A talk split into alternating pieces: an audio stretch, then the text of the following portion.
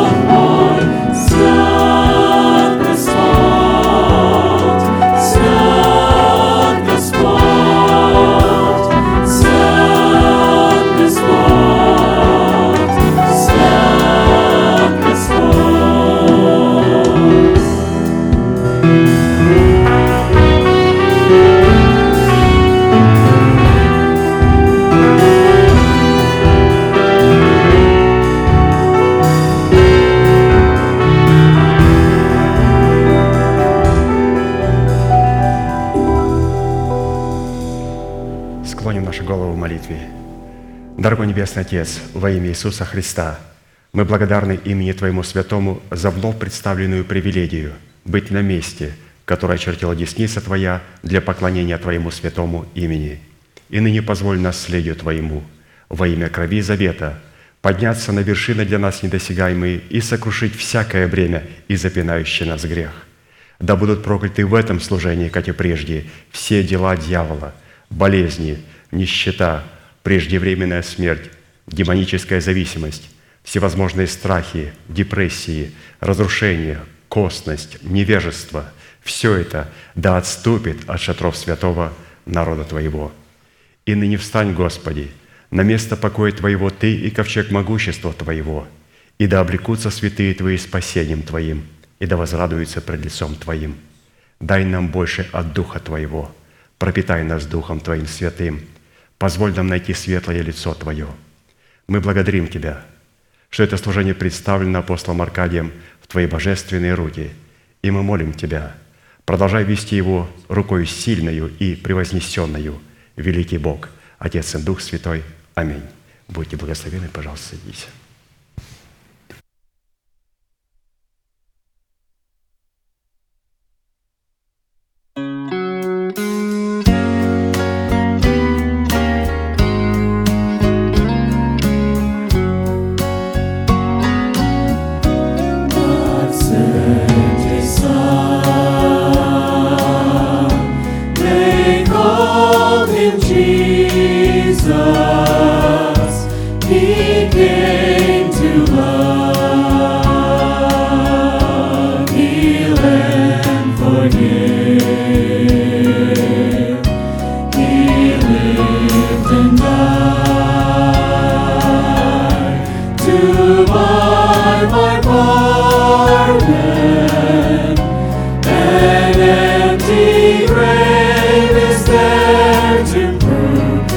say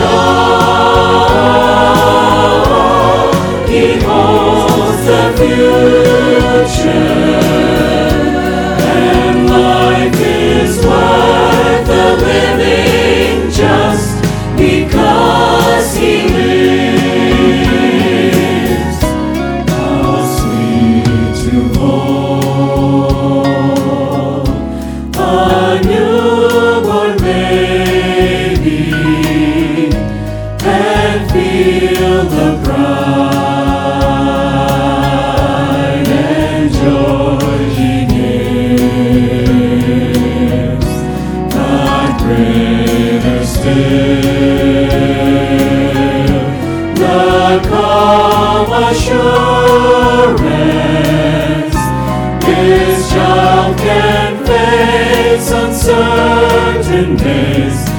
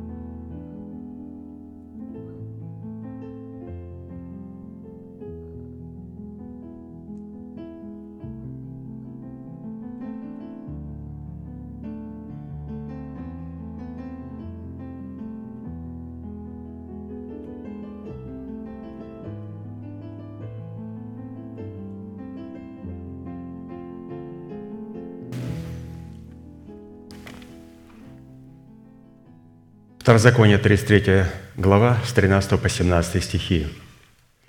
«Об Иосифе сказал, да благословит Господь землю его вожделенными дарами неба, росою и дарами бездны, лежащие внизу, вожделенными плодами от солнца и вожделенными произведениями луны, превосходнейшими произведениями гор древних и вожделенными дарами холмов вечных, и вожделенными дарами земли и того, что наполняет ее. Благословение явившегося в терновом кусте да придет на главу Иосифа и на теме наилучшего из братьев своих. Крепость его, как первородного тельца, и роди его, как роди буйвола. Ими избадет он народы, все до пределов земли. Это тьмы Ефремовы, это тысячи Манасийны. Обратим наше внимание, пишет апостол Аркадий, на награду, которая содержится в первородстве Христа, представленного нам в имени Иосифа, и которая является нашим наследием во Христе Иисусе. И эта награда состоит из девяти составляющих. Это образ вожделенных даров неба, это образ росы, образ даров бездны, лежащей внизу, образ вожделенных плодов от солнца, образ вожделенных произведений луны, образ превосходнейших произведений гор древних, образ вожделенных даров холмов вечных, образ вожделенных даров земли и девятое – образ благословений, явившегося в терновом кусте. Мы с вами вкратце уже рассмотрели первый образ вожделенных даров неба, и сегодня вторая составляющая награды, принадлежащая Христу в имени Иосифа, положенное на наш счет во Христе Иисусе, это образ вожделенных дров неба в предмете облаков, кропящих росою. Поговорим о росе. Притчи 3.20. Его премудростью разверзлись бездны, и облака кропят росою. Итак, прежде чем говорить о росе, необходимо вспомнить об облаках, а вспомнить об облаках невозможно, если вначале мы не поговорим о бездне, хотя бы вкратце.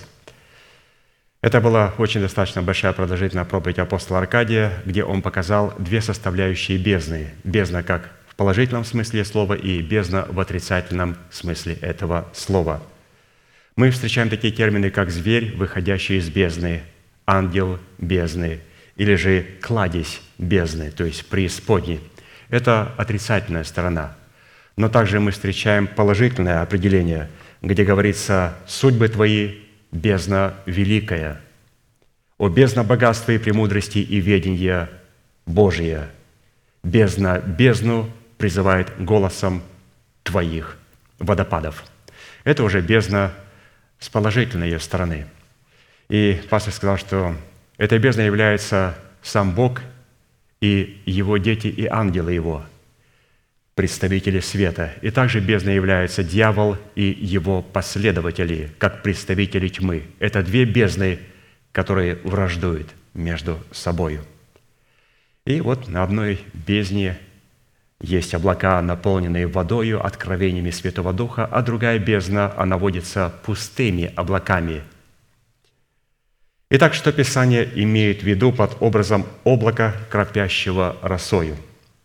Облако, которое проливает дождь и кропит росою, это образ избранного Богом остатка, который именуется невестой Агнца и прекраснейшей из женщин. Если мы не имеем органической причастности к конкретному собранию святых – мы не можем быть облаком, наполненным водою, а скорее будем облаком безводным, носимым всяким ветром заблуждения. То есть, пожалуйста, здесь нам представлены два рода облака, потому что существует два рода бездны. И мы определяем себя, то ли мы будем находиться в бездне, которая над нами, на небесами, мы смотрим, там нету дна, нету потолка, есть другая бездна – которая находится под ногами. Это тоже бездна, которая враждует с той бездной, которая над нашей головой. Итак, над нашей головой облака, наполненные влагою и учением Иисуса Христа, под нашими ногами пыльные облака, которые носят пыль и увлекаются всякими ветрами заблуждения. Ну, мы сделали ставку, что все-таки, Господь, мы выбрали сработать с Твоей бездной и быть облаками, наполненными влагою, а значит, быть наполненными росою. А вот теперь конкретно о росе. Семь составляющих. Хотя их гораздо больше, но я выбрал семь составляющих, потому что это все-таки служение десятины приношений, и у нас очень лимитизированное время. Первое. Образ облака, корпящего росою – это способность произносить речь под воздействием Святого Духа. Второзаконие 32, 1, 2. «Внимай небо, я буду говорить, и слушай земля слова уст моих. Прольется, как дождь учения мое, как роса речь моя, как мелкий дождь на зелень, как ливень на траву». Итак, речь в образе росы отличается от учения в образе дождя. Чтобы ратифицировать в своем сердце учение о Царстве Небесном, необходима речь в предмете определенных слов, обусловленных требованиями Писания, призванных являться верой нашего сердца принятой и основанной нами на учении благовествуемого Слова о Царстве Небесном. Эта речь, которой мы должны обладать, всегда выдержана и конкретизирована, полна достоинства и благородства. В этой речи отсутствуют гнилые и пошлые слова, а также слова подозрительности, неверия и неопределенности. Именно по речи определяется почерк Бога – Итак, если мы не обретем вожделенный дар небес в образе росы, в предмете особого формата и образа речи, то нам нечем будет ратифицировать веру нашего сердца. Изумительно. Оказывается, важно не только принять учение в свое сердце и потом обновлять свое мышление. Если наши уста будут канализационной трубой, то мы ничего никогда, святые, не сможем ратифицировать. Зря мы все приняли в сердце и пытаемся обновлять свой ум. Именно здесь было показано, что вот эта роса, она должна кропить. То есть наши уста должны быть вот такой чистым родничком, а не канализационной трубой. Второе. Образ облака, кропящего росою, это персонифицированное семя Слова в лице первородного Сына Божьего, через которого все начало быть и о котором сказано «Из чрева прежде единицы, подобно росе рождение Твое». Псалом 109, 3. Мы с вами родились от Бога, точно так же, как родился первородный Сын Бога Иисус Христос. То есть, подобно тому, как в измерении Духа рождается роса, как написано о нас – Восхотев, родил Он нас словом истины, чтобы нам быть некоторым начатком Его созданий. И что интересно, что мы родились. Как мы родились? Мы знаем, что мы родились от своих родителей.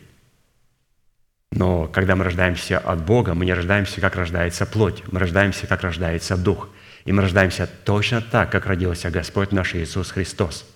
Иисус Христос родился посредством Слова – Ангел сказал, «И вот зачнешь в чреве, и родишь сына, и наречешь ему имя Иисус».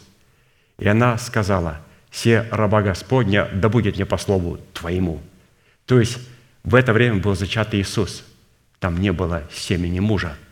Там было слово, что вот зачнешь в чреве и родишь сына, и ты наречешь ему имя Иисус. И она сказала, да будет мне по слову Твоему. И Иисус, как роса, родился посредством слова – мы, святые, точно так рождаемся.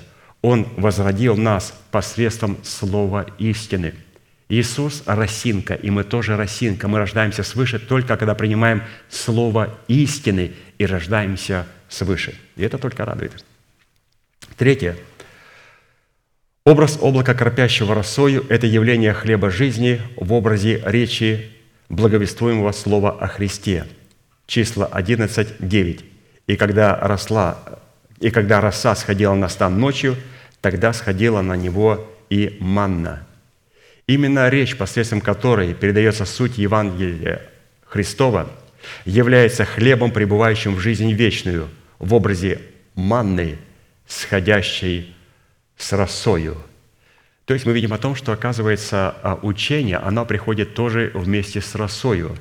И эта роса – это речь благовествуемая, которая направлена к нам – то есть благовестники, они тоже обладают этой росой. И когда сходила на стан израильский роса, вместе с росой появлялась манна. И когда исчезала роса, исчезала и манна. То есть Господь а, манну учения присовокупил вместе с росой, которая является речью посланников Божьих. Поэтому необходимо оценить, но мы знаем, что такие вещи, как роса и как дождь, они появились только после того, когда Господь удовлетворил свой грех, э, свою святость над грехом вот, э, в первом мире. Поначалу Писание говорит, что этого не было. Вначале пар поднимался от земли и орошал землю до потопа. Они не знали, что такое роса. Они не знали, что такое дождь. Они знали, что такое туман – который покрывал и обнимал землю и сохранял его. Пар поднимался, то есть туман поднимался. И после того, когда Господь удовлетворил свою святость через Ноя над грехом и беззаконием, над нечестивыми беззаконами, первый раз человек увидел, что такое дождь и что такое роса. Поэтому в начале святые мы познакомимся с туманом. Туман – это росинки, но которые в воздухе – а роса – это уже конкретное слово, конкретное откровение, которое мы исповедуем, и оно находится уже на листочках, на травинках. Оно уже не просто летает в воздухе. Поэтому, когда а, приходит к нам помазанник Божий, апостол, наполненным откровениями, это как туман. Все откровения находятся в воздухе, находятся в его сердце. Но когда мы принимаем это слово и облекаемся в статус Ноя, который был праведником и творил правду – Господь позволяет этому туману стать росинками на нашей траве и на наших растениях. И потом, разумеется, будет и дождь. Четвертое. Образ облака, корпящего росою – это открытость нашего корня для воды и ночлег росы на наших ветвях. Иов 29, 19. «Корень мой от, мой от, корень мой открыт для воды, и роса ночует на ветвях моих». То есть здесь мы встречаем корень и ветви, сердце и разум, способность размышлять и способность рассуждать.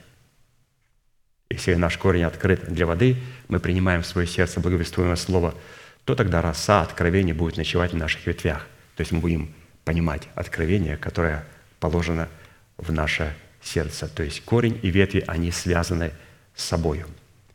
Пятый образ облака, кропящего росою – это способность человека слышать голос Бога в своем сердце. Осия 14 глава, 6-17 стихи. «Я буду росою для Израиля. Он расцветет, как лилия, и пустит корни свои, как ливан. Расширятся ветви его, и будет красота его, как маслины, и благоухание от него, как от ливана». То есть Господь говорит, что я буду росою для Израиля. И он не обманул. Вот сегодня мы прибегаем вот к этой росе. Вот, вот здесь вот эта роса представлена, и мы сейчас орошаем себя вот этой росой. Как мы видим, что Бог никогда не обманывает. Просто надо понять, о чем Бог говорит. Шестое. Образ облака, кропящего росою – это глаз Сына Божьего к своему народу, поверженному во прахе. Исайя 26, 19. «Оживут мертвецы твои, восстанут мертвые тела, воспрянете и торжествуете, поверженные в прахе, ибо роса твоя – роса растений, и земля изгвернет мертвецов». Благодаря росе, благодаря росе земля извергнет своих мертвецов. Именно посредством живительной росы, которая является глаз Сына Божьего, творившие добро изыдут воскресения жизни, а делавшие зло – воскресения осуждения – Иоанна 5, 25, 29 написано, «Истина, истина говорю вам, наступает время и настало уже, когда мертвые услышат глаз Сына Божия». Все, это говорит о том, что когда Христос пришел, и Он сказал Слово Свое, оно как роса легла на растение. И теперь земля получила приказ отдать своих мертвецов, всех мертвецов. Читаем дальше. Когда мертвые услышат глаз Сына Божия и, услышав, оживут, и изыдут, творившие добро воскресения жизни, а делавшие зло воскресения осуждения. То есть есть два воскресения. Воскресение жизни и воскресение осуждения. И те, и другие будут жить вечно.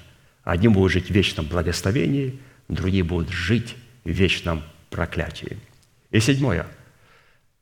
Образ облака, кропящего росою – это такое освящение, которое доставляет безопасность для Израиля. Особенно в наши смутные времена необходимо вот это понять. Захария 8, 11, 13.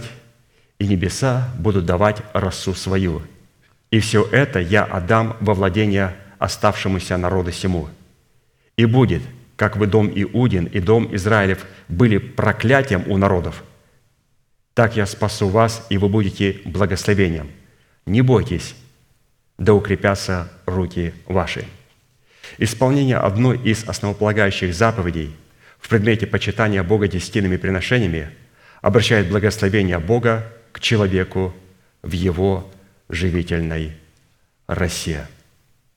Итак, исходя из этого, святые, мы сейчас будем петь псалом и благодарить Бога, что мы с вами были рождены от росы – Роса почивает на ветвях наших, потому что корни наши уходят к потокам Божьим. И мы имеем великую привилегию исповедовать своими устами эту росу для своих тел, для Церкви Господа Иисуса Христа и для этой земли, чтобы эта земля также обновилась, когда Христос придет со своей церковью. Но Он не позволит обновиться во время тысячелетия этой земле до тех пор, пока наши тела святые не будут обновленные – когда тела святых будут обновленные, потом Он вместе с этими святыми придет на эту землю и обновит эту умирающую землю. Встанем, пожалуйста, и будем петь псалом и служить в этом чудном богослужении. за мной,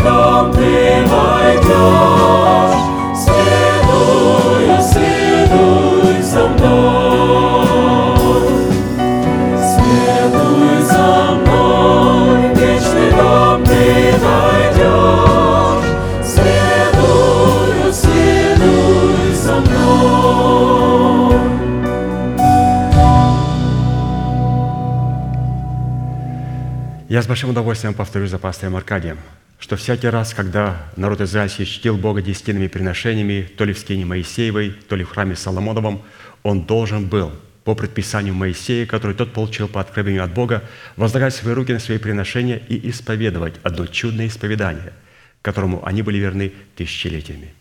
Мы с вами, будучи тем же Израилем, привитые к тому же корню, питаясь соком той же маслины, сделаем то же самое. Протяните вашу правую руку, символ правовой деятельности, и, пожалуйста, молитесь вместе со мной. Небесный Отец, во имя Иисуса Христа, я отделил десятины от дома своего и принес в Твой дом, чтобы в доме Твоем была пища.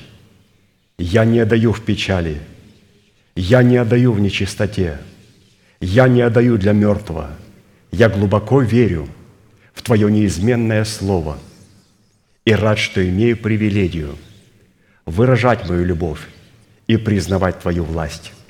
И ныне, согласно Твоего Слова, я молю Тебя, да откроются Твои небесные окна, и да придет благословение Твое до избытка на Твой искупленный народ во имя Иисуса Христа.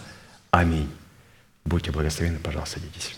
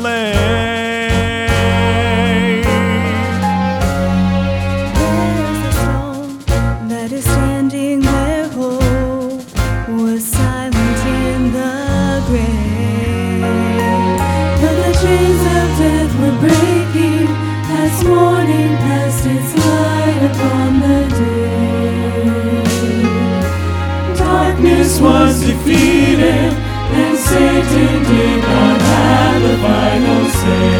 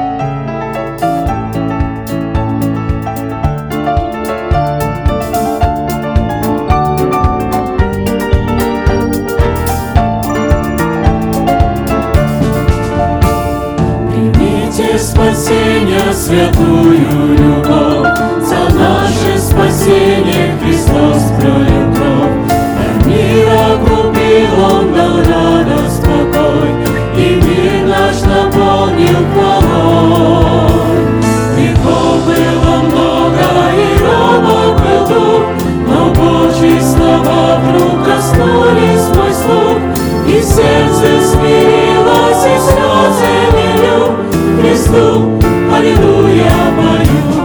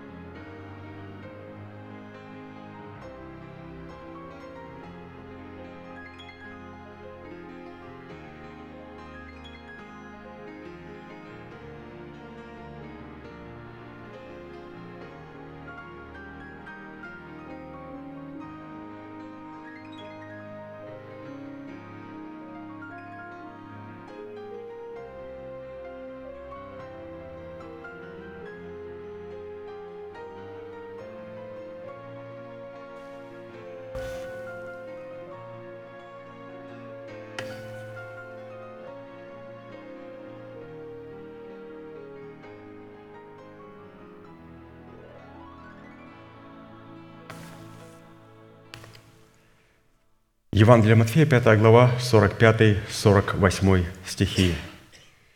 «Да будете сынами Отца вашего Небесного, ибо Он повелевает солнцу своему восходит над злыми и добрыми и посылает дождь на праведных и неправедных. Итак, будьте совершенны, как совершен Отец ваш Небесный, призванные к совершенству. Эта заповедь является наследием святых всех времен и адресована она Христом сугубо своим учеником. И для исполнения этой повелевающей заповеди нам необходимо взрастить праведность Божию в почве нашего сердца в формате древа жизни 12 раз в году, приносящему плод свой. И чтобы привести доказательство, что мы взрастили в едеме нашего сердца древа жизни, мы стали рассматривать плод древа жизни в 12 месяцах священного года.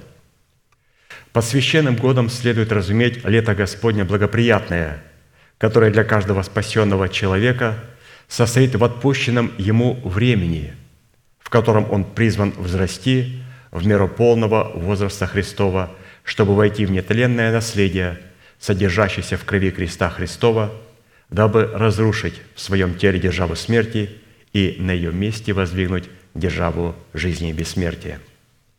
И в это нетленное наследие сокровища крови Христовой, как мы знаем, мы призваны входить через дисциплину 12 жемчужных ворот, который содержит в себе 12 принципов, свидетельствующих о соработе нашего креста с истиной креста Христова. Итак, сегодня мы продолжим рассматривать четвертый месяц Тамуз, который содержит в себе образ клятвенных обетований Бога, связанных со спасением нашей души и с усыновлением нашего тела, искуплением Христовым. Как мы знаем, что в Израиле в 17-й день четвертого месяца Тамуза соблюдался пост в память о разбитии Моисеем скрижалей Завета. Нам достоверно известно, что разбитые скрижали Завета – это образ истребления учением Христовым бывшего о нас рукописания или же учения, которое было против нас – вот какой знаменательный четвертый месяц Тамуз. Разбитые скрижали завета. Это уничтожение учения, которое было против нас, учением Христовым. И для того, чтобы истребить этот закон, который говорил против нас, его нельзя истребить. Это программа. Как ее уничтожить? Надо просто доказать две вещи – что Иисус Христос является законодателем и что Он является этими заповедями. Доказать своим рождением, доказать своей жизнью, доказать своему отношению к святости и доказать всем своим естеством, что Он является законодателем Моисеем, или же тот, который говорил через Моисея и уподобился Моисею, и что Он является этими скрижалями. И Он доказал это – и Он поднялся на крест и разбил учение, которое было против нас, и передал свое учение через своих посланников, апостолов, как некогда Он передал через Моисея, потому что Он все делает через Моисея. Но в этом случае было уже 12 апостолов, которые смогли нам передать истину. Истина, которая не будет против нас. Истина, которая будет против ветхого человека, но которая будет за нас – Обратите внимание, ту истину, которую передают истинные апостолы, она включает две составляющие. Там обязательно будет что-то, что будет против того, что противно Богу. И истинного посланника Божия можно определить потому, он никогда не будет льстить нашему слуху.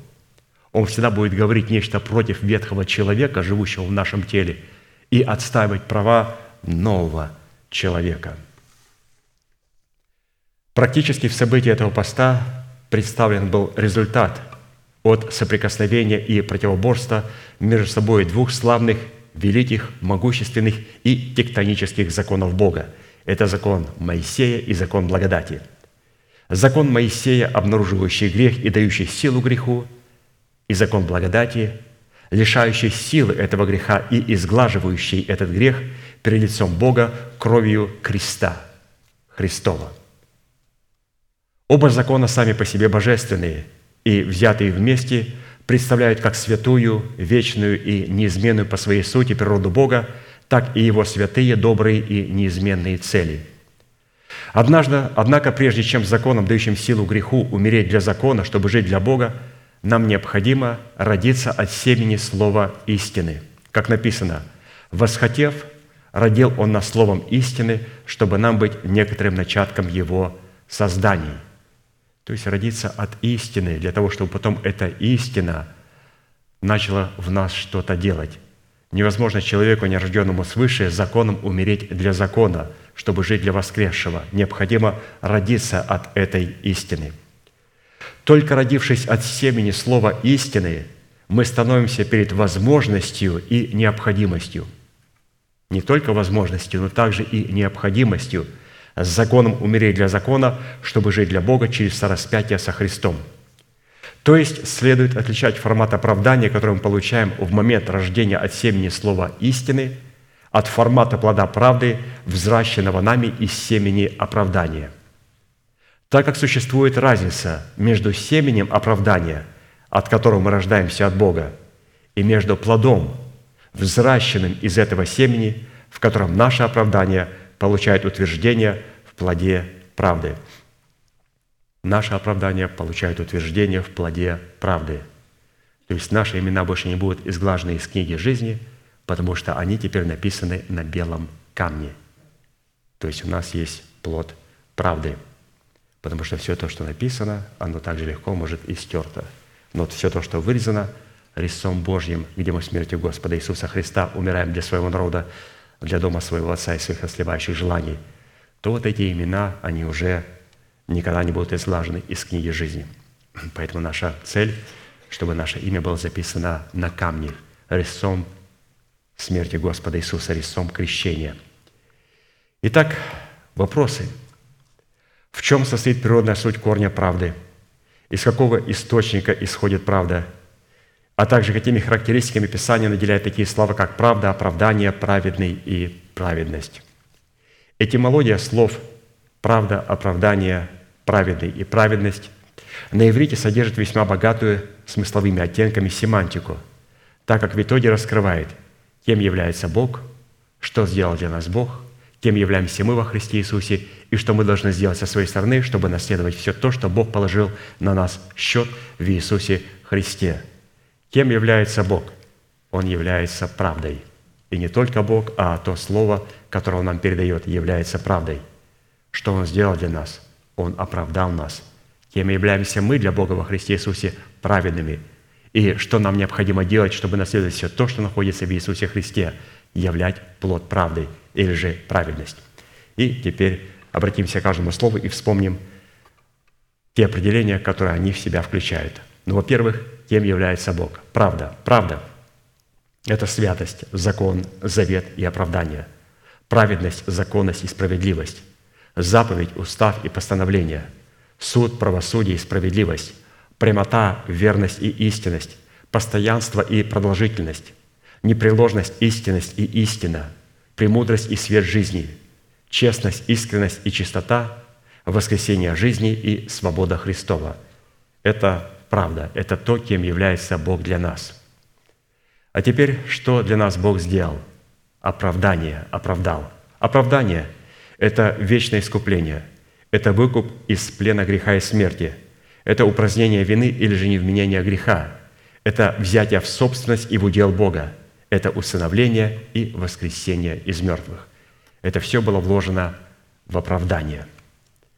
Кем являемся мы в Иисусе Христе? Праведными, а значит, святой, угодный и невинный, непорочный, честный и справедливый, свободный от клятвы, проклятия и не связанный грехом – мертвый для греха, живой для правды, находящийся в завете с Богом, надеющийся на и уповающий на Бога, приятный, находящийся в благоволении Бога, чтущий Бога десятинными переношениями, пребывающий в Боге и радующийся в Боге, распространяющий благоухание Христова. Вот это праведный. И теперь праведный должен творить правду, то есть показать свою праведность в действии – Праведность – это надежда и упование на Бога, это вера в то, что Бог есть и ищущим Его воздает, это мир с Богом, основанный на завете с Богом, освящение своего посвящения, наблюдение правосудия Божия, явление святости в совершении правосудия, явление непорочной радости, пребывание в своем собрании, приношение Богу жертву хвалы, почитание Бога десятинными приношениями, показания в своей вере всех добродетелей Христовых. Вот праведный дотворит правду еще, то есть правда в действии, праведность. При всем этом рассматривать эти четыре термина легитимными в отношении человека следует исключительно в формате и в границах служения оправдания, которое зиждется и утверждается на законе благодати и противопоставляется служению осуждения в формате закона Моисеева. Другими словами говоря, правда Бога в границах благодати – это закон Духа жизни во Христе Иисусе, а праведный человек – это человек, чтущий законы благодати – живущий по законам благодати и не погрешающий против законов благодати. Правда Божья – это в первую очередь правосудие Бога, которое исходит из истины Слова Божьего, которое по своей природе является источником, корнем и основанием для суда всякой правды. Псалом 118, 160. «Основание Слова Твоего истинно, и вечен всякий суд правды Твоей». Когда речь заходит о том, что всякое слово Бога, исходящее из уст Бога и обуславливающее вечную суть Бога, является истиной, истиной первой инстанции, то следует иметь в виду, что это всегда и в первую очередь святая истина, которая обуславливает внутреннее состояние недр божества. Потому что Бог по своей извечной и неизменной природной сути в первую очередь святой – а посему всякая характеристика его неизменной и природной сути всегда будет святая. В силу этого правда Божия – это в первую очередь правда святая, вечная и неизменная. Само слово «святой» в первую очередь относится к Богу, и суть этой характеристики состоит в том, что Бог, будучи по своей извечной природе святым, извечно отделен от зла и непричастен к возникновению зла – Псалом 44:8 «Ты возлюбил правду и возненавидел беззаконие. Посему помазал тебя Бог, Боже Бог твой, елеем радости, более соучастников твоих». То есть это написано о Христе, и, конечно же, это адресовано а, и в наш адрес. «Ты возлюбил правду и обязательно возненавидел беззаконие».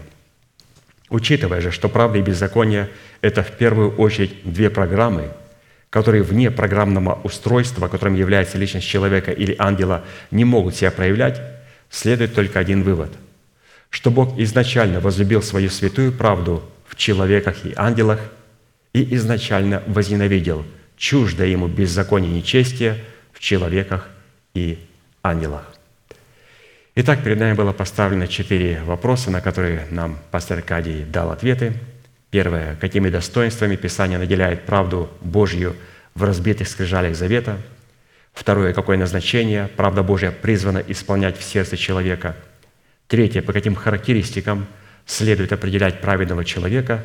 И четвертое. Какое главное назначение правды Божьей в сердце человека. То есть мы остановились на вопросе третьем, поэтому давайте рассмотрим, по каким характеристикам следует определять праведного человека или правду Божью в человеке. То есть мы рассмотрели несколько характеристик. Сегодня мы продолжим рассматривать, кто такой праведный человек. Что значит быть праведным человеком? Ну, во-первых, или же уже не во-первых, потому что мы уже рассмотрели.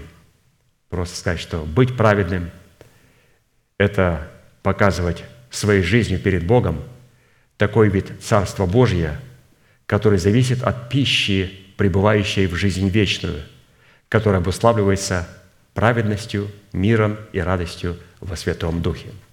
Римлянам 14, 17, 18 написано, «Ибо Царство Божье не пища и питье, но праведность и мир и радость во Святом Духе. Кто сим служит Христу, тот угоден Богу и достоин одобрения от людей». Практически невозможно одновременно – зависеть от пищи тленной и от пищи, пребывающей в жизнь вечную. При этом следует отметить, что тленная пища по своему содержанию и своей разновидности не ограничивается органическими продуктами, которые портятся. А посему главными критериями тленной пищей является серебро в эквиваленте денег, за которыми стоит мамона или зависимость от денег. Вот главные критерии тленной пищи. Как пастор говорит, мало того, что тленная пища присутствует в тех продуктах, которые производит земля, которая сегодня находится под проклятием, уже в ней присутствует еще смерть. Потому что сегодня еще на этой земле есть дьявол, который не скован цепями. И надо сковать его цепями. А прежде чем его сковать цепями, необходимо лжепророка и антихриста выкинуть вон в озеро огненное. То же самое должно повториться с нами. Необходимо нашего антихриста и лжепророка выкинуть вон. И тогда это Господь получит право связать нашего ветхого человека цепями Божьими, чтобы земля могла наша отдохнуть немножко от него. И потом его шумом не спровергнуть туда, где зверь и лжепророк. То есть вы видите, а, что, как мы приготовим участь для ветхого человека. Антихрист, который в нас, и лжепророк, то, что находится между нашими ушами, должны быть сегодня уже связаны нами, и мы должны их победить. И это даст легитимное право Богу, то есть связать уже дракона – цепью. Вот, пожалуйста, давайте прочитаем об этом мамоне, в зависимости от денег. Лукаш, Луки 16 глава, 13 стих написано, «Никакой слуга не может служить двум господам, ибо или одного будет ненавидеть, а другого любить, или одному станет усердствовать, а о другом не родить. Не можете служить Богу и мамоне». То есть не можете есть пищу, пребывающую в жизни вечной, и пищу тленную – Человек, не могущий представить доказательства наличия в самом себе Царства Божье, в триаде этих достоинств, выраженных в праведности, мире и радости во Святом Духе, не может служить Иисусу Христу. В силу чего такой человек не угоден Богу и недостоин одобрения от людей. А это означает, что такой человек наследует не спасение, а погибель. Праведность, обретенная в разбитых скрижалях завета – тесно взаимосвязана с миром и радостью во Святом Духе. Потому что мир и радость во Святом Духе – это плод праведности, который является состоянием сердца человека и атмосферой Царства Небесного в его сердце. То есть даже вот эта последовательность – праведность и мир и радость во Святом Духе, что мир и радость во Святом Духе, они тесно связаны с праведностью – и что праведность производит мир и радость. Или же точнее, мы сейчас ниже будем читать, праведность производит мир Божий, и мир Божий производит непорочную радость. Тут есть и Отец, и Сын, и есть Внук. Праведность, мир и радость во Святом Духе.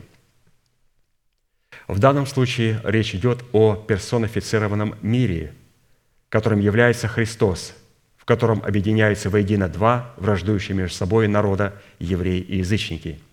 Именно такой мир является мерилом отношений между Богом и человеком, от которого происходит плод неземной радости, выраженной в любви к правосудию и ненависти к беззаконию.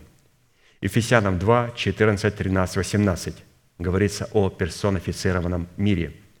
«А теперь во Христе Иисусе вы, бывшие некогда далеко, стали близки кровью Христовою, ибо Он есть мир наш, соделавший из обоих одно и разрушивший стоявшую посреди преграду, упразднив вражду плотью Своею, а закон заповедей учением, дабы из двух создать в себе самом одного человека, устрояя мир и в одном теле примирить обоих с Богом посредством креста, убив вражду на нем. И придя благовествовал мир вам, дальним и близким, потому что через него и те, и другие имеют доступ к Отцу в одном духе. Таким образом, правда Божия, пребывающая в сердце человека, как доказательство разбитых скрижалей завета, с одной стороны, призвана определяться в человеке по фактору его зависимости от пищи, пребывающей в жизни вечную, состоящую из триады праведности, мира и радости во Святом Духе. Если мы пребываем в жизни вечной, то у нас будет триада – праведность и мир и радость во Святом Духе. И какое мы с вами, святые, вывели вот в этой первой составляющей, определяя праведного человека, что у нас должна быть праведность и мир и радость во Святом Духе. Праведность, обретенная в разбитых скрижалях завета, производит мир, который является мерилом отношений между Богом и человеком, и от которого происходит плод неземной радости. Вот как красиво пастырь смог соединить не просто дать определение вот этим всем составляющим, а показать, что вытекает из чего. Дальше читаем.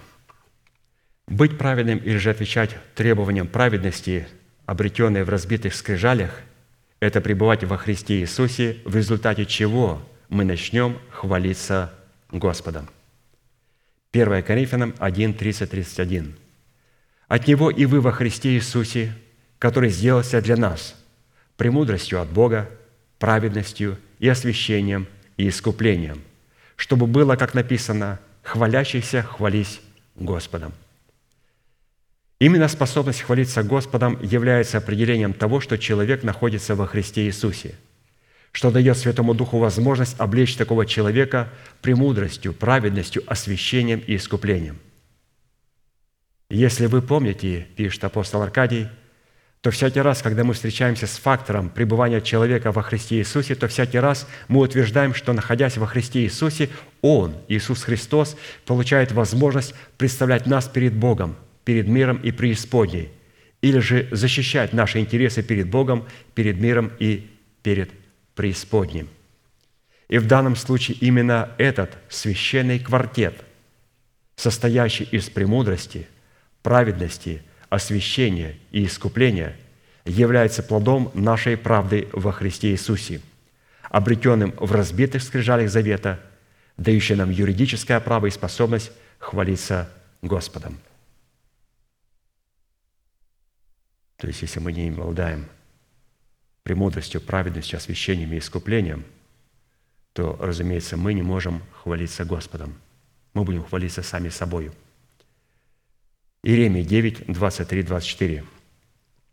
«Так говорит Господь, да не хвалится мудрый мудростью своею, да не хвалится сильной силою своею, да не хвалится богатый богатством своим, но хвалящийся хвались тем, что разумеет и знает Меня, что я Господь, творящий милость, суд и правду на земле, ибо только это благоугодно мне, говорит Господь.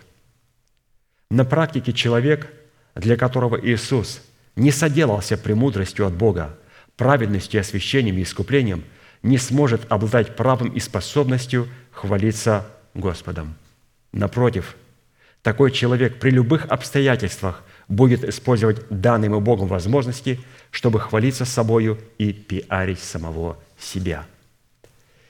Иезекииль 28, 16, 18.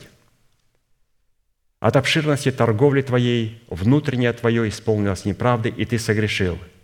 И я не свергнул тебя, как нечистого, с горы Божьей, изгнал тебя хервим, осеняющий из среды огнистых камней. От красоты твоей возгордилось сердце твое, от тщеславия твоего ты погубил мудрость твою. Зато я поверну тебя на землю, перед царями отдам тебя на позор. Множество беззаконий твоих в неправедной торговле твоей. Ты осквернил святилища твои. И я извлеку из среды тебя огонь, который пожрет тебя. И я превращу тебя в пепел на земле перед глазами всех, видящих тебя». Таким образом, Правда Божия, пребывающая в сердце человека, как доказательство разбитых скрижалей завета, призвана определяться в человеке по фактору его благодарности, хвалиться Господом и радоваться упованием на Господа. Псалом 5, 12, 13. «И возрадуются все уповающие на Тебя, вечно будут ликовать, и Ты будешь покровительствовать им» и будут хвалиться Тобою, любящее имя Твое, ибо Ты благословляешь праведника, Господи, благоволением, как щитом, венчаешь его». Поэтому, святые, здесь говорится о том, что нам необходимо делать заключение, хвалиться Богом, а не собою. Как это сделать? Нам необходимо иметь премудрость, праведность, освящение и искупление. В премудрости мы демонстрируем перед Богом страх Господень, написал нам пастырь. Вот это было упавшего Херувима упущено. С чего началось падение? Он потерял премудрость. Стал просто тупеть на глазах. А чем это определяется, когда человек тупеет на глазах? Человек теряет страх Божий. Он все приписывает своей голове, ставит свой ум наравне с умом Божьим. Поэтому у нас есть премудрость, страх Божий. У нас есть праведность, которая позволяет нам исполнять заповеди. У нас есть освящение, которое посредством исполнения заповедей Господних позволяет нам отделяться от зла. И у нас есть искупление, где мы приобщаем себя и становимся причастниками божеского естества. Страх Божий, исполнение заповедей, отделение от зла и приобщение к Богу – премудрость, праведность, освящение и искупление. Ну, читаем дальше. Следующее определение. Что значит быть праведным? Быть праведным или же отвечать требованиям праведности, обретенной в разбитых скрижалях, это поступать, как поступают чада света, что на практике означает приносить плод Духа, который состоит во всякой благости, праведности и истины. Ефесянам 5, 8, 9. Вы были некогда тьма, а теперь свет в Господе. Поступайте как чада света, потому что плод Духа состоит во всякой благости, праведности и истине. В данном случае благость является корнем, из которого взращивается праведность и истина. Вот, пожалуйста, еще раз представляется перед нами новая триада. Благость, праведность и истина. И пастор не только дает ему определение, а снова показывает, что вытекает из чего. Показывает отца, сына и внука. Прочитаем еще раз. В данном случае благость является корнем, из которого взращивается праведность и истина. Потому что благость – это определение благодати Божьей, которая воцаряется в сердце человека посредством творимой им праведности – Римлянам 5, 21. «Дабы как грех царствовал к смерти, так и благодать воцарилась через праведность к жизни вечной Иисусом Христом Господом нашим». Разумеется, что в данном случае речь идет о такой формате праведности, которая является плодом благодати, взращенным из семени благовествуемого слова об оправдании, которое определяется даром благодати. А посему между даром благодати обусловленным семенем правды, в котором получаем оправдание по факту своего рождения от семени слова истины, и между плодом благодати, обусловленным плодом правды, по которому следует определять наличие в человеке праведности, существует большая разница. И если человек в силу любых обстоятельств не принесет плода правды в назначенное для него Богом время, то его оправдание, которое он получил по дару благодати, будет утрачено, в силу чего его имя имя такого человека будет изглажено из книги жизни. Далее, из имеющегося изречения следует, что повеление поступать, как поступают чада света, говорит о том, что это выбор человека, в котором он может либо принять условия поступать, как поступают чада света, либо отвергнуть это условие и поступать так, как поступают сыны века всего. Далее – из имеющегося изречения следует, что свет, приходящий в наше сердце из откровений Урима, в границах имеющегося в нашем сердце Тумима, будет состоять во всякой благости, праведности и истине, что означает, что плодом всякой благости будет являться плод всякой правды и всякой истины. Это священная триада – обуславливается силою и достоинством света, которое призвано обуславливать плод нашего духа и являться в нашем духе определением божественной святости, которое будет определяться в нашем сердце как праведность от беззакония и относить нас к категории чад света или сынов дня. Если вы помните, то фраза «Вы были некогда тьма, а теперь свет в Господе» указывает на то состояние, что чада Божьи не всегда могут являться сынами дня, а только после того, когда выйдут из зависимости своей души. А до этого времени свет, который в них, будет определяться как тьма.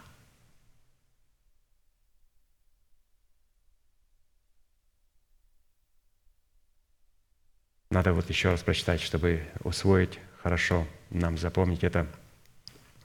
Чада Божии не всегда могут являться сынами дня, а только после того, когда выйдут из зависимости своей души. А до этого времени свет, который в них, будет определяться как тьма. Матфея 6, 22, 23.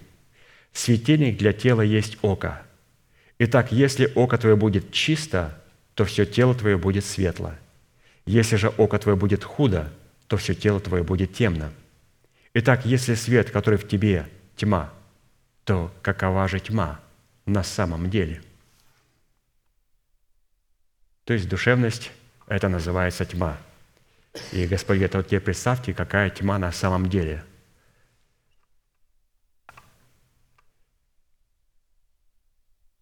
Светильником, освещающим состояние нашего тела перед Богом – является нас возрожденный от Бога Дух, как написано, притча 20.27, «Светильник Господень, Дух человека, испытывающий все глубины сердца».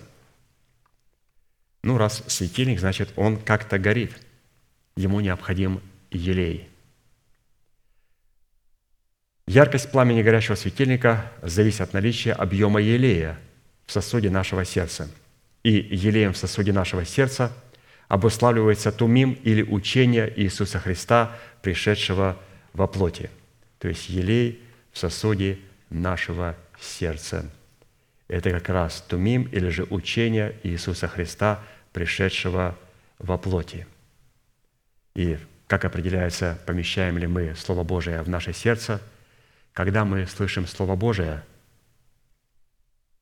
и вдруг мы обнаруживаем, что в моей Библии этого слова нету. А в моей Библии есть, потому что существует сотни переводов, и мы должны это понимать. Та Библия, которую мы имеем, это толкование. Есть Библии, которые не называются толкованием, которые использует апостол. Мы читаем толкование – апостол Аркадий не считает просто толкования. Он знает толкование с детства наизусть. Он использует перевод, где ученые, богословы сказали, мы не будем толковать Слово Божие. Мы вам покажем на целую страницу ту красоту, которая есть в этом Слове. И вы выберете сами, что вам подскажет Бог в своем сердце. И когда Он берет каждое слово – и рассматривает, мало того, что у него водопад этих откровений в сердце, он смотрит на то, что ему предлагают в каждом отдельном сердце, какая там красота, какая там глубина. Но когда мы не имеем способность принимать елей в свое сердце, мы притыкаемся и не принимаем его. Принимаем только то, что мы понимаем. Здесь говорится, елей в сосуде нашего сердца обуславливает тумим или учение Иисуса Христа, пришедшего в плоти. То есть необходимо поместить этот елей в свое сердце – Неужели то, что говорит помазанник Божий, он может сказать какую-то ложь? Конечно же, нет. Но человек ставит свой ум наравне с умом Божьим, и прежде чем он примет слово от помазанника, он фильтрует его. И если оно не подходит по его параметрам, он недоволен. То есть вот это и говорит о том, что мы не можем принимать елей в сосуд нашего сердце. Я надеюсь, это я никого не поранил, потому что апостол Аркадий сказал тысячу проповедей о, той, о том, чем является елей в сосуде нашего сердца. Я просто сейчас, пока говорю, вот вспоминаю то, что я услышал вместе с вами от него и передаю вам. То есть, вы видите, у меня это совершенно никакой злобы. У меня есть понимание по той причине, потому что я поступал точно так. Но я перестал это делать. Поэтому для того, чтобы она попала в мое сердце, она попадает через говорящего в мое сердце. Но когда человек говорит, я говорю, стоп, стоп, остановилось слово. не соответствует. О чем это говорит? Это говорит о том, что придется потом платить цену, вернуться обратно и начать с названия книги «Возвращение к древнему пути добра». Господь мой Бог мой. Я не понял слово «возвращение». Ты обратно вернул к азбуке, снова вернул к азбуке. Слава Богу, пока церковь находится здесь. Слава Богу, пока Он не пришел прославиться во славе Своей. Мы можем, святые, вернуться к азбуке. То есть ныне, когда услышите Слово Божие, не ожесточите сердец ваших. Не ожесточите сердец ваших. Не надо приходить сюда и говорить, на каком основании. Не ожесточите сердец ваших. Еще есть благоприятное время. Пока мы слышим Слово Божие, еще есть время спастись. Простите, что я вас занял время. Если мы через наставление веры не внесли в наше сердце закон правды в формате учения Иисуса Христа, пришедшего в плоти, во всей его полноте, то свет, который в нас, будет тьмою. Точно так же, как свет, сотворенный Богом в первый день творения, является тьмою для всей земли и не способен был светить на землю и управлять землею. И только в четвертый день, когда были сотворены солнце и луна и звезды, и свет стал светить на землю, чтобы отделять свет от тьмы и управлять землею. То есть, вот интересно, пастор здесь предлагает нам посмотреть. Бог в первом дне сказал, в первом дне – да будет свет. И мы смотрим по сторонам, простите, я что-то не понял, а темно. Он говорит, нет, нет, уже есть свет. Темно. Я ничего не вижу. Он говорит, ты увидишь это в четвертом дне. Господи, ты сказал, да будет свет, где свет? Вот как мы говорили, как появляется роса и дождь. А роса и дождь не появятся до тех пор, пока в нашей жизни не появится туман – туман, покрывающий нашу землю, пока не появится покрывало. То есть во время десятин нам апостол Аркадий показал. Когда Господь увидит, что землю, как в Едеем, покрывает туман, как покрывалом, и туман – это росинки откровения находятся в тумане, в этом человеке, которого Бог посылает к нам. Для чего? Чтобы потом мы стали, как мной, праведник и получили право законное на росу и на дождь. До тех пор, пока эти росинки откровения находятся в сердце апостола Аркадия – и они будут находиться там до тех пор, пока я не стану как Ной, праведник, готовый осуждать беззаконие и благословлять праведника. Когда я это становлюсь таким, как а, Ной, праведник, тогда теперь те росинки, которые покрывали землю и были в сердце апостола, становятся моей росой и почивают уже не в воздухе, как в тумане, а на лепесточках, на моей траве, приносят плод правды и так далее. Также и здесь. Да будет свет – что такое да будет свет? Иисус сказали, что нам делать, чтобы творить дела Божие? Он говорит, вот дело Божие, чтобы вы веровали в того, кого Он послал. Он говорит, что ты имеешь в виду? Я имею в виду, да будет свет. Да будет свет – это когда мы стали органической причастностью тела Христова, в котором есть посланник Божий, наполненный откровениями Божьими. И Господь говорит, и стал свет. Несмотря на то, что я до конца не понимаю – Теперь мне необходим этот свет в этих звездах, в этом солнце и луне, чтобы он появился здесь. Вот это солнце и вот эта луна должны появиться, но, по крайней мере, я получил этот свет в формате благовестного слова. Вот этот свет, он находится на листочке, это хорошо, на листочке, потому что мне его передал живой человек. У меня есть свет, хотя внутри там все тьма. То, что здесь, там этого нету. И потом, что мы делаем – мы говорим, Господи, благодарю Тебя за свет, но я еще тьма. Он говорит, ну, первый день есть, у Тебя есть свет в Твоих руках. Господи, принимаю это слово и помещаю в свое сердце. И это является большим светилом и является же корнем, который погружается в корни, в откровение Святого Духа. И также появляется луна или же ветви, на которых почивает откровение Святого Духа, и мы начинаем разуметь то, что мы слышим – и сказал Бог, да будет свет, и стал свет, и увидел Бог, что свет хороший, и отделил Бог свет от тьмы. То есть это когда мы признаем и сочетаемся с Сионом, и сочетаемся с истиной. А посему, когда мы встречаемся с повелением быть светом, то это повеление относится к той категории святых, которые через наставление вере очистили свою совесть от мертвых дел посредством Урима, осветившегося пребывающим в их сердцах Тумим, который они позволили Богу внести в свое сердце». То есть вот, пожалуйста, все это происходит, когда мы приготовим свое сердце к Тумиму, то есть к учению, для того, чтобы там могла сверкать откровение у Рима, молния. 1 Фессалоникийцам 5, 4, 10. «Но вы, братья, не во тьме, чтобы день застал вас как тать. Все вы сыны света и сыны дня. Мы не сыны ночи, не тьмы. Итак, не будем спать, как прочие, но будем бодрствовать и трезвиться. Ибо спящие спят ночью, и упивающиеся упиваются ночью. Мы же, будучи сынами дня, да трезвимся, облегшись в броню веры и любви и в шлем надежды спасения. Потому что Бог определил нас не на гнев, но к получению спасения через Господа нашего Иисуса Христа, умершего за нас, чтобы мы бодрствуем ли или спим, жили вместе с Ним. Таким образом, правда Божья, пребывающая в сердце человека, как доказательство разбитых скрижалей завета, призвана определяться в человеке по взращенному от нетленного семени слова истины – быть сыном света.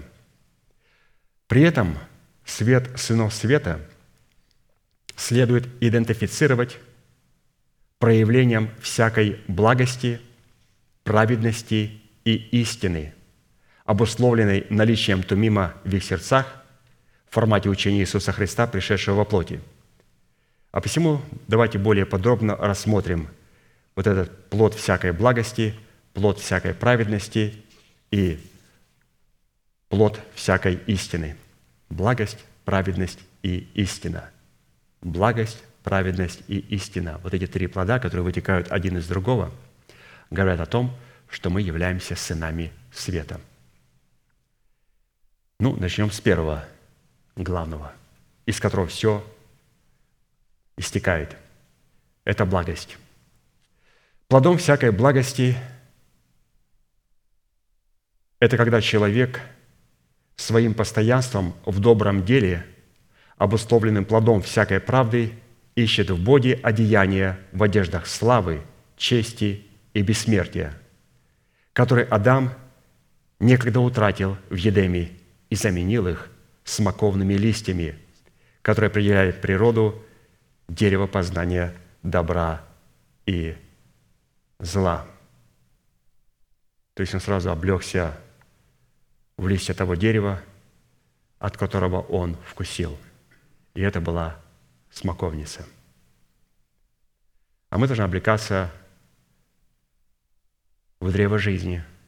А как определить, что мы облекаемся в древо жизни? То есть у нас будет плод всякой благости, который выражен плод всякой благости в славе, в чести и в бессмертии. В славе, то есть мы будем искать интересы Бога. А интересы Бога – это для того, чтобы осудить нечестие и оправдать праведника. Чести, то есть здесь мы будем искать а, самой высокой чести – это быть учеником и рабом Господа Иисуса Христа.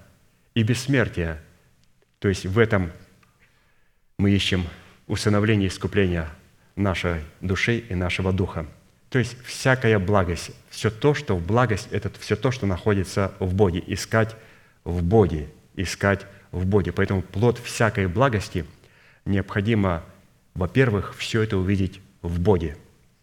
Вот это надо запомнить, там святые. Плод всякой благости у человека определяется как?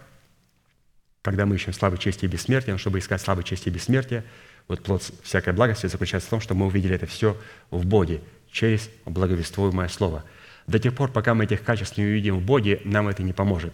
Поэтому мы должны увидеть Его в праведнике Иисусе Христе, который явил нам Небесного Отца. Далее, плод всякой праведности. То есть нам необходимо иметь благость, праведность и истину для того, чтобы мы могли представить доказательство, что мы являемся чадами света. Под всякой благостью мы согласились, что Господь, я хочу видеть все эти качества в Тебе. А вот плод всякой праведности выражая себя в плоде всякого правосудия, обуславливающего всякое возмездие, которое призвано выражаться в жатве как за добро, так и за зло. Откровение 21, 10, 12. «И сказал мне, Не запечатывай слов прочества книги сей, ибо время близко.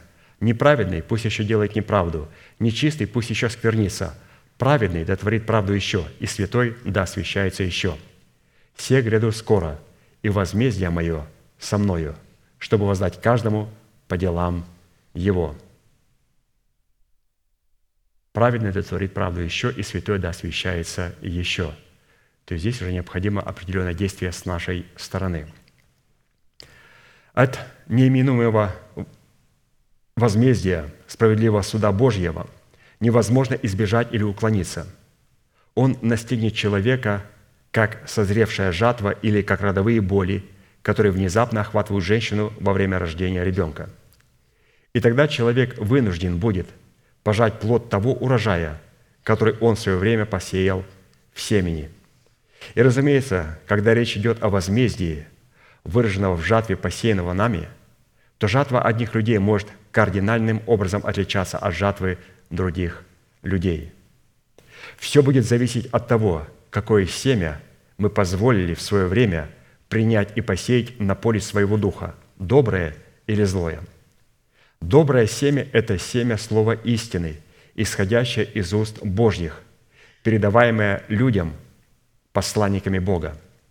А злое семя – это семя слова лжи, выдаваемое за истину, которое исходит из уст дракона, лжепророка и антихриста, и передают людям, посланниками князя тьмы, велеречиво называющих себя сынами света – но остающимися сынами тьмы. Римлянам 2, 3, 8. «Неужели думаешь ты, человек, что избежишь суда Божия? Осуждаю делающих такие дела и сам делая тоже. Или пренебрегаешь богатство благости, кротости и долготерпения Божия, не разумея, что благость Божия ведет тебя к покаянию, но по упорству твоему и нераскаянному сердцу ты сам себе собираешь гнев на день гнева, и откровение праведного суда от Бога, который воздаст каждому по делам его. Тем, которые постоянством в добром деле ищут славы, чести и бессмертия, жизнь вечную, а тем, которые упорствуют и не покоряются истине, но предаются неправде, ярость и гнев. Вот в чем заключается плод всякой правды – то есть он как жатва приходит в жизни каждого человека, и праведник всегда будет творить правду, а человек беззаконный будет творить грех, делать грех и нечестие. И, разумеется, также есть истина, то есть праведность и истина. Плод всякой истины выражай себя во всяком уповании на Бога, который обуславливается в точных словах истины – которые не повреждают обетований, содержащихся во всяком слове Божественного Писания. Псалом 22, 19, 21. «Чтобы упование Твое было на Господа, я учу Тебя и сегодня, и Ты помни. Не писал ли я Тебе трижды в советах и наставлении, чтобы научить Тебя точно словам истины, дабы Ты мог передавать слова истины посылающим Тебя?» То есть, вот, пожалуйста, здесь мы увидели суть благости, праведности и истины. Суть благости заключается в том, что мы увидели все эти качества Боги. Суть плода праведности. Мы теперь эти все качества увидели в себе. И суть истины. Теперь мы ратифицируем или же имеем законное право ратифицировать то слово, которое есть в нас – но без благости оно не сможет быть нашим. Поэтому в благости мы увидели, что мы должны искать в Боге, оно находится в Боге, что будем искать в Нем, в Боге, славы, чести и бессмертие, это все находится в Боге, который явил нам благость. Праведность – это говорит о том, что мы нашли то, что искали в Боге, и мы стали праведниками. И истина – это говорит о том, что мы имеем законы и юридическое право то, то, что мы нашли в Боге, как праведники, теперь его ратифицировать – Теперь его исповедовать, чтобы это была как роса для нашего тела, чтобы это было также росой, приготовила нашу землю, планету Земля к исцелению ее. Сегодня мы видим, как никогда партия зеленых восстала как будто бы они заботятся о земле. На самом деле они набивают себе кошельки. Им не нужна земля. Они просто тратят время. Эта земля никогда не будет обновлена до тех пор, пока наши тела, тела святых не будут обновлены. А наши тела, тела святых не будут обновлены до тех пор, пока дракон не будет связан в нашем естестве. Ветхий человек. А ветхий человек никогда не будет связан до тех пор, пока антихрист, лжепророк, который находится между нашими ушками, не будет низвержен нами. То есть мы сегодня уже святые, сегодня уже святые, должны в озеро огненное не спровергнуть антихриста и лжепророка и молить Бога, Господи, мы не сможем без Твоей помощи вот, повернуть также и в озеро огненное в преисподнюю ветхого человека. И он говорит, я помогу тебе. Как ты, Господи, поможешь мне? Он говорит, давай его скуем цепями, чтобы ты хоть сейчас почувствовал свободу от этого дракона, который живет в тебе.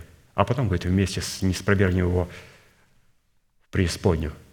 Поэтому святые, ну, сегодня уже как бы, уже по времени лжепророк и антихрист должны быть не. Сегодня уже каким-то образом дракон в лице ветхого человека должен быть у нас как-то связанный.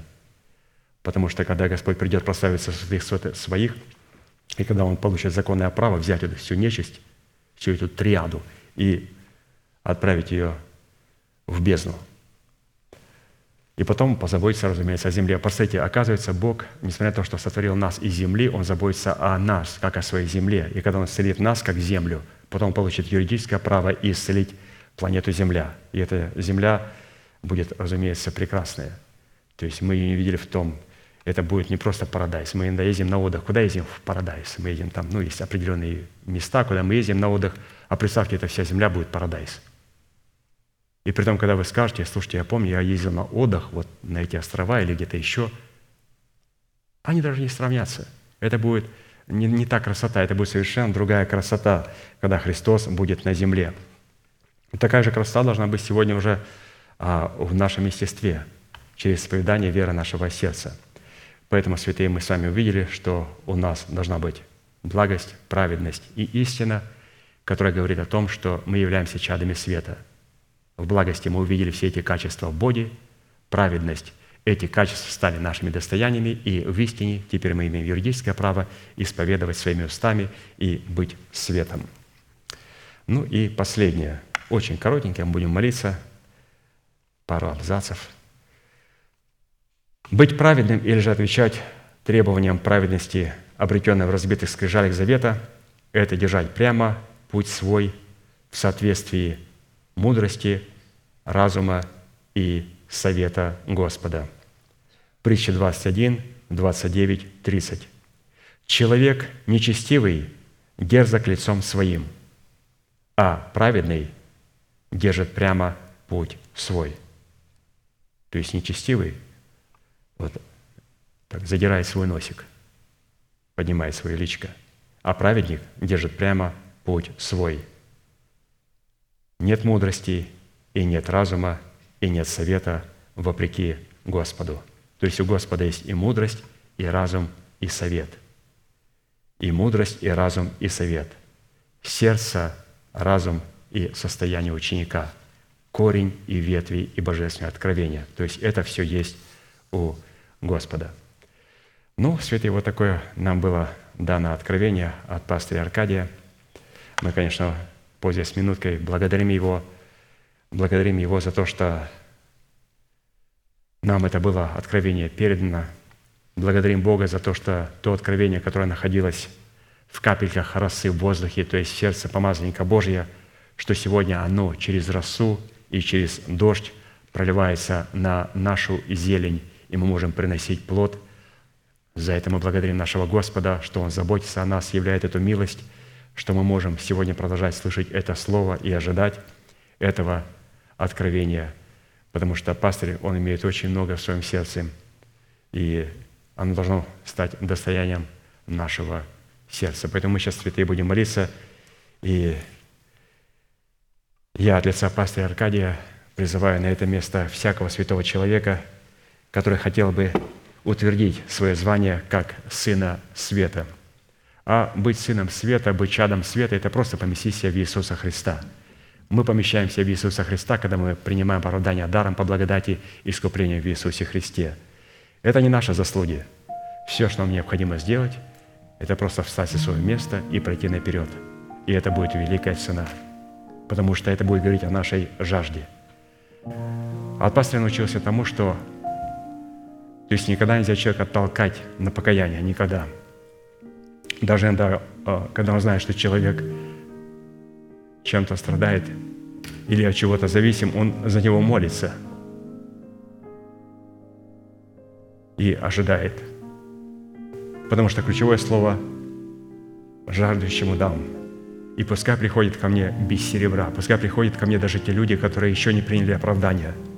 Неверующие люди, пускай приходят без серебра. Единственное качество, говорит, жажда. Жажда выражается в том, что когда кто-то меня держит мои ноги, держит мои руки, держит мои уста, сиди на месте, не уйди. Что скажут о тебе люди? Да какая мне разница? Какая разница, что там скажут люди? Во-первых, люди у всех глаза закрытые. У нас никто не смотрит по сторонам. У всех святых закрытые люди. Никто не, не будет говорить обо мне и о вас. Нас никто не видит. Что скажет о нас Бог?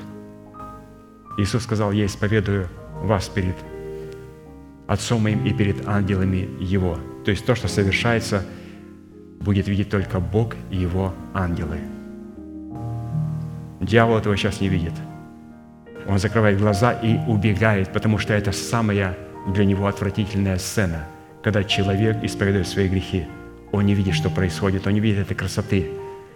Сейчас бесы позакрывали глаза и орут и свистят. Не смотрите, не слушайте. Сейчас будут нас срамить. Мы будем срамить, мы будем срамить наши похоти, срамить наш запинающий грех, будем срамить, будем срамить преисподнюю. Поэтому, святые, мы ждем вас у алтаря.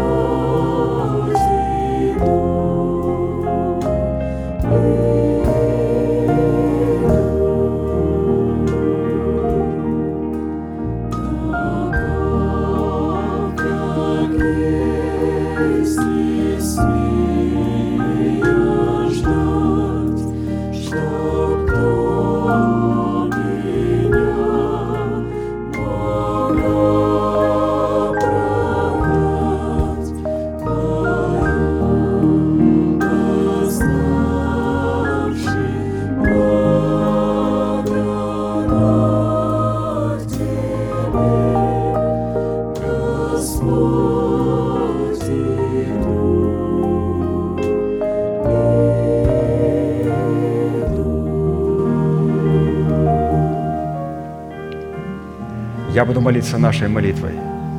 И прошу вас глубоко верить, что Бог за нас. Он не против нас. Он возлюбил нас вечной любовью. Он даровал нам дело своего искупления. Он встал между нами и нашими врагами, чтобы защитить нас и поднять нас до своего уровня. Глаза закрыты – это элемент тайной комнаты. Руки воздетые к небесам – это знак того, что мы готовы принять от Господа оправдание – даром по благодати, без гнева и без сомнения. Молитесь, пожалуйста, вместе со мной. Небесный Отец, во имя Иисуса Христа, я прихожу к Тебе и на этом святом месте, в собрании святого народа Твоего, я раскрываю мое сердце, чтобы Ты мог увидеть мою боль, мое страдание, мою рану, нанесенную грехом и похотью – которые я ненавижу и от которых я отрекаюсь. Я прихожу к Тебе с моей зависимостью, запинающим грехом, болезнью, страхами, попорной честью и поруганным достоинством. Прошу Тебя, прости меня, омой мою рану, очисти меня, исцели меня, восстанови меня, защити меня кровью Сына Твоего. И прямо сейчас, перед небом и перед адом, я хочу исповедать, что согласно Твоего Слова я омыт, я очищен, я исцелен, я восстановлен, я оправдан, я спасен. Прощаются грехи ваши и беззакония ваши во имя Иисуса Христа. Да благословит тебя Господь, да презрит тебя светлым лицом своим и помилует тебя и даст тебе мир. Да падут вокруг тебя тысячи и десятки тысяч, одесную тебя, а к тебе не приблизятся. Да придут на тебя благословения гор древних и холмов вечных и исполнятся на тебе. Да будет шумом не из тела твоего держава смерти, и на ее месте да будет воздвигнута держава жизни и воскресения. Да придет все это на тебя и на все потомство твое, и весь народ да скажет Аминь.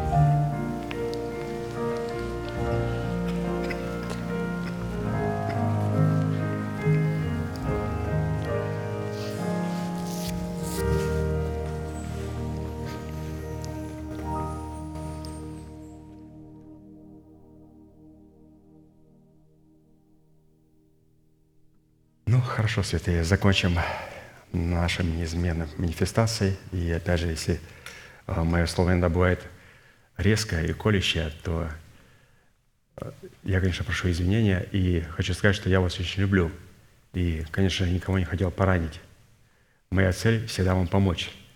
И если вы будете успешными и благословенными, то это, ну, хорошо для Господа Иисуса Христа. Если хорошо для Господа Иисуса Христа, то это хорошо для меня, для вас, хорошо для апостола. Поэтому иногда кажется, что мое слово колющее, но иногда это связано с моим невежеством, а, с моей прямотой, а, может быть, с моей недалекостью. Но в общем плане хочу сказать, что я никогда не хотел никого обидеть, и если я кого-то обидел, а, вот, конечно, простите меня. То есть вы достаточно все платили высокую цену, просто чтобы даже быть на этом месте. Для этого необходимо платить большую цену. И я, конечно, преклоняюсь перед Сионом.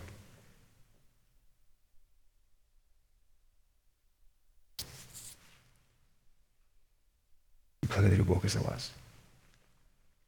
Закончим манифестацией.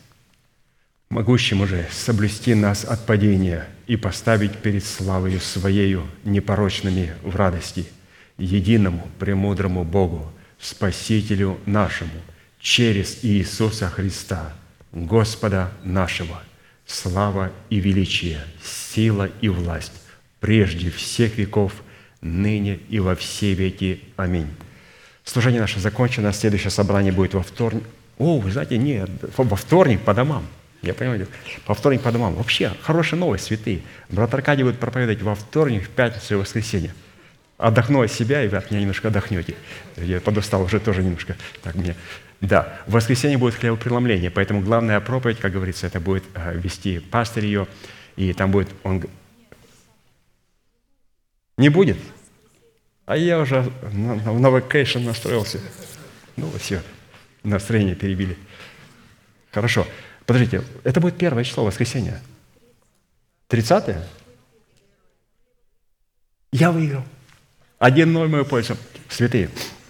Значит, пастор Аркадий будет проповедовать во вторник, в пятницу и в воскресенье. Все, отдыхай. Все, с миром Божьим будьте благословены.